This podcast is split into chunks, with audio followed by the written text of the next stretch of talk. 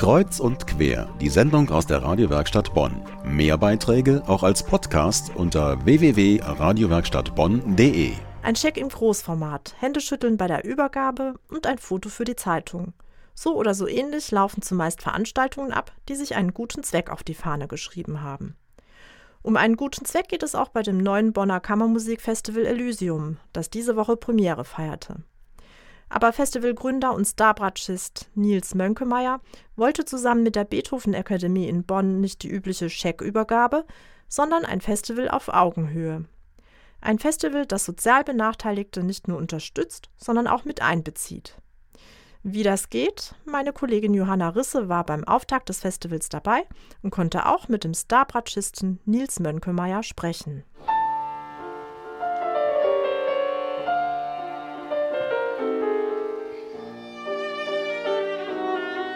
Elysium, das waren paradiesische Wiesen von unglaublicher Schönheit, die die Götter den Menschen geschenkt haben, um sich sozusagen zu erholen und um eine Heilung zu erfahren. Und für mich ist das das, was Musik mit den Menschen machen kann. Die Musik des 17. und 18. Jahrhunderts hat Nils Mönkemeyer schon in der frühen Kindheit für sich entdeckt. Er hörte am liebsten eine Schallplatte mit den brandenburgischen Konzerten von Johann Sebastian Bach.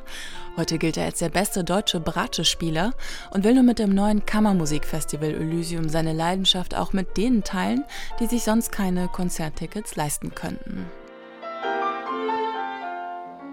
Für mich ist eigentlich Musik das friedlichste und das Schönste, was wir Menschen uns geben können. Und der Moment des Konzertes ist eine Oase und ein Moment des Innehaltens. Und das, was die Musik von selber tut, das soll dann auch Leute erreichen, die vielleicht sonst gar nicht so einfach damit in Berührung kommen können, alleine durch die Ticketpreise und auch durch die Ansprache. Und darum war mir das wichtig, ein Festival zu kreieren, was für alle offen ist und wo sich jeder eingeladen und angesprochen fühlt. Getragen wird das Festival von Mönch Mönkemeyer und der Bonner Beethoven Akademie. Im Fokus des Festivals in diesem Jahr die Wohnungslosenhilfe der Bonner Caritas. Um möglichst vielen Menschen die Teilhabe am Konzert zu ermöglichen, riefen die Veranstalter im Vorfeld zu Ticketpatenschaften auf. Mit Erfolg, so mächtelt Greten von der Bonner Caritas.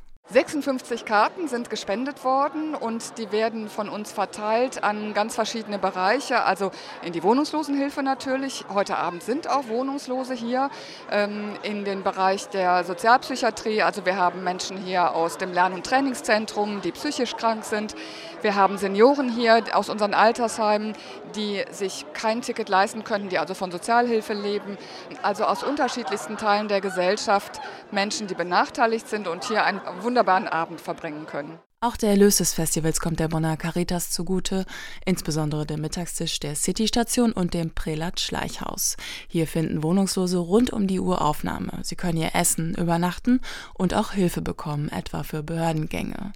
Für Festivalmanagerin Irena Wachendorf von der Beethoven Akademie eine wichtige Institution. Uns liegt es jetzt besonders nahe, weil ich davor auch gesehen und gelesen hatte, dass die Obdachlosenhilfe von Personen, die Hilfe benötigen, sehr, sehr angewachsen ist, aber die finanziellen Mittel nicht im gleichen Maße angewachsen sind, uns diese Obdachlosenhilfe erstmal als ersten Punkt für unser erstes Elysium herauszugreifen.